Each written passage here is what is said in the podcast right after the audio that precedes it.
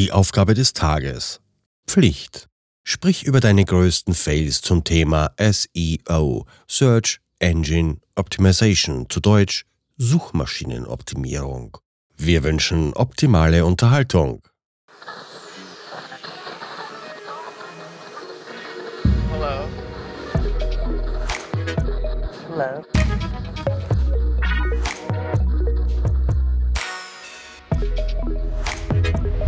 Willkommen bei Die Podfluencer, Welcome. das Podcast-Netzwerk von Podcastern für Podcaster.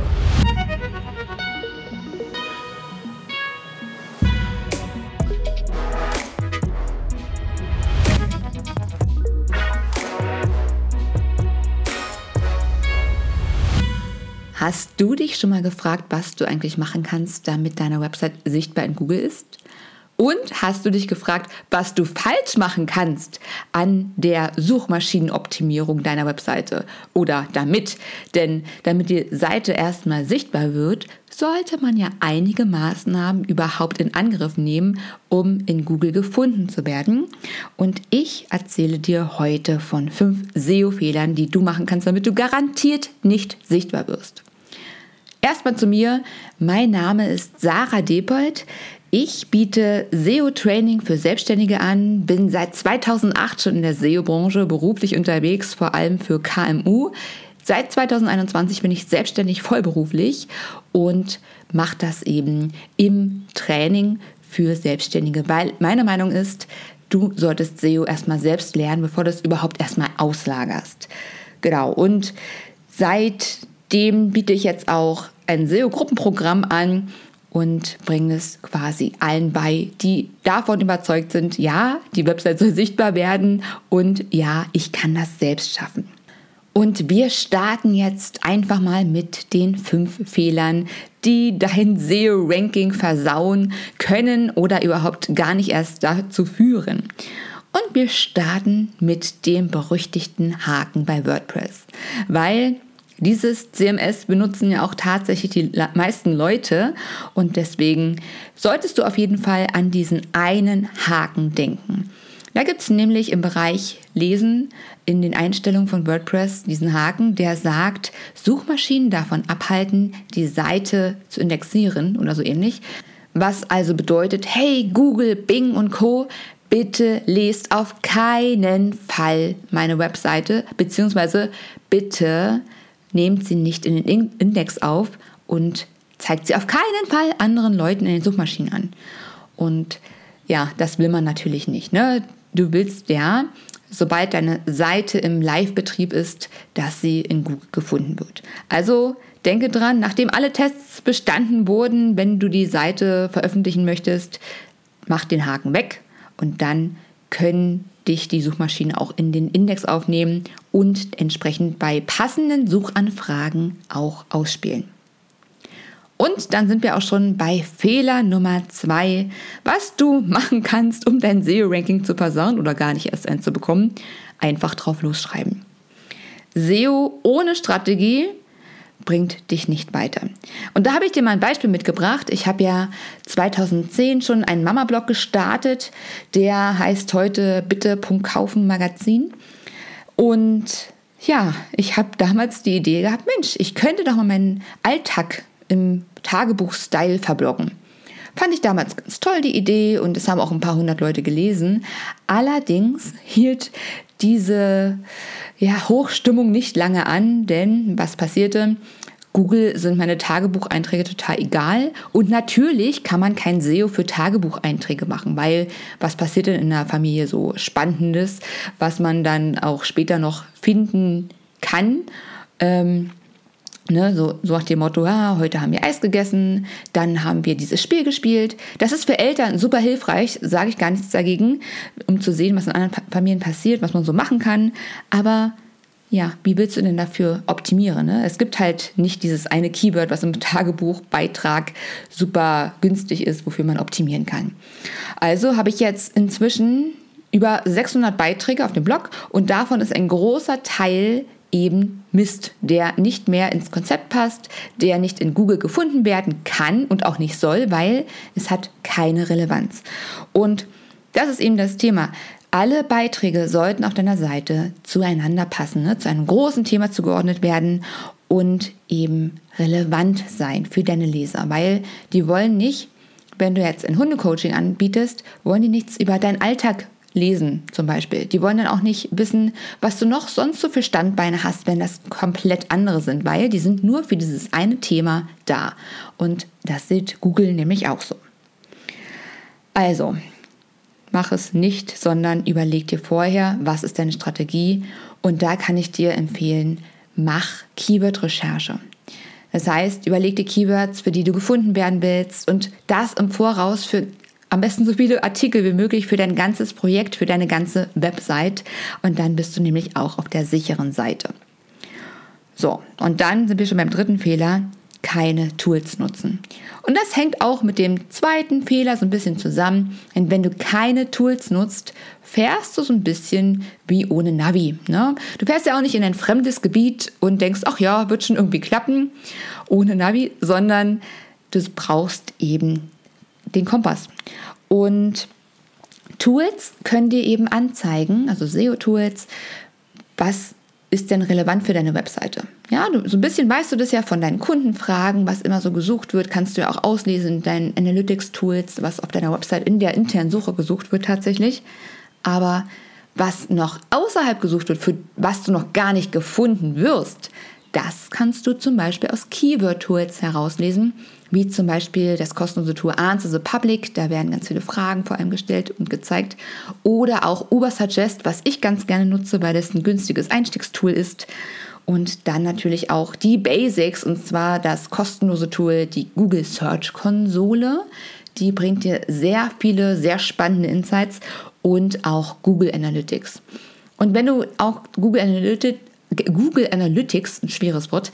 Wenn du das nicht nutzen möchtest wegen Datenschutzbestimmung oder so, gibt es da auch andere Tools, die du dir auf jeden Fall anschauen kannst. Aber wichtig ist zu wissen, kommt dein Content überhaupt an? Erzielst du Rankings damit? Und was kannst du denn alles schreiben, damit du noch mehr Personen erreichst? Und das tun eben Tools. Also keine Tools benutzen ist auf jeden Fall ein SEO-Fehler. Der vierte Fehler, auch ein sehr äh, großes Problem tatsächlich, sind doppelte Inhalte. Ja, du denkst jetzt, oh cool, hier ist ein tolles Keyword, das hat ganz viel Suchvolumen, das heißt, ganz viele Leute suchen im Monat danach, dann schreibst du doch mal ein paar Artikel dazu. Schlechte Idee, denn das kann oder das sind doppelte Inhalte. Und Google weiß jetzt gar nicht, Mensch, welchen Artikel soll es denn überhaupt in den Index aufnehmen? Tja, und wenn Google das nicht weiß, ist das eben ein Problem, denn dann wird Google mal den einen, mal den anderen Artikel ausspielen und das führt dann eben dazu, dass keiner sehr gute Rankings bekommt, weil du eben Google auch nicht mitteilst, hier, das ist the one and only und der soll bitte oben auf Platz 1 im besten Fall ranken für dein Keyword. Und das gibt es halt auch vor allem auch in Online-Shops, ne, wo man ähnliche Artikel hat, wenn man kein Artikel in mehreren Farben als ja, das einzigartige quasi in Google zu bevorzugende festgelegt hat. Das nennt sich Canonical. Und auch wenn man halt einfach zu ähnliche Inhalte erstellt. Und das kann eben ganz leicht passieren, wenn man nicht darauf achtet, die Keywords voneinander abzugrenzen. Und hier solltest du auf jeden Fall darauf achten, das sagt übrigens auch die Search-Konsole, wenn du zu viele ähnliche Seiten hast, dass du da auf jeden Fall mal reinschauen kannst und diese Probleme behebst, weil dann kann Google dich als viel relevanter betrachten und eben die Inhalte ausspielen, die du wirklich auch ausgespielt haben möchtest in Google. Und der wichtigste SEO-Fehler überhaupt ist, gar nicht erst mit SEO zu starten. Ganz oft höre ich, ja, SEO ist zu schwer und wie soll ich das denn alles schaffen? Es ist sehr viel zu technisch. Aber ganz ehrlich, wenn die Basics erstmal stehen und die brauchst du ja für jede Website. Ne? Du musst ja eine funktionierende Website haben, die im besten Fall schnell lädt, die keine Fehler hat, also zum Beispiel keine Links hat, die ins Nichts führen auf deiner Webseite, sogenannte 404-Fehler. Dann hast du ja schon mal die Basics, ne? Die Technik muss bestehen. Und wenn du dann noch die Keyword-Recherche hast, wie ich dir ja empfohlen habe, dann hast du doch schon mal ein gutes Standbein. Und dann ist der Schritt zu gutem SEO auch gar nicht mehr so weit. Das heißt, du setzt dir verbindliche Termine mit dir selbst und sagst so, heute überarbeite ich mal die Meta-Information, Title und Description. Und hier überarbeite ich den Content. Ich setze mich jede Woche hin oder alle zwei Wochen und schreibe einen tollen Blogbeitrag. Ja, und da gibt es eben einige Sachen, die man machen kann, ohne dass man ein Technikgenie sein muss und ohne dass man denkt, hey, Schweinehund ist stärker als ich und SEO ist zu kompliziert. Nein, du kannst das schaffen. Und das ist auch meine Botschaft an dich setz dich mit SEO auseinander. Das geht auch in diesem Jahr noch. Du kannst immer noch gefunden werden. Mein Blog ist jetzt ein Jahr alt und generiert trotzdem Tausende von Besuchern jetzt schon mittlerweile. Und das, obwohl es in einem sehr wettbewerbsorientierter, äh, in einer sehr wettbewerbsorientierter Nische ist, denn SEOs, die im SEO-Bereich gefunden werden wollen, haben es natürlich schwerer. Und in deinem Bereich wird es vielleicht ähnlich sein, vielleicht aber auch nicht. Vielleicht gibt es noch gar nicht so viele Blogs oder Websites, die damit mit deinem Thema gefunden werden. Da gibt es immer noch Keywords, die, ja, die du vielleicht auch belegen kannst. Und da hilft dir die Keyword-Recherche. Genau, also nochmal zusammengefasst. Fehler Nummer eins: Vergiss den Haken bei WordPress nicht und sonst wirst du mich nicht gefunden. Fehler Nummer zwei ist, wenn du einfach drauf losschreibst und keine SEO-Strategie hast. Ja, denk an die Keyword-Recherche.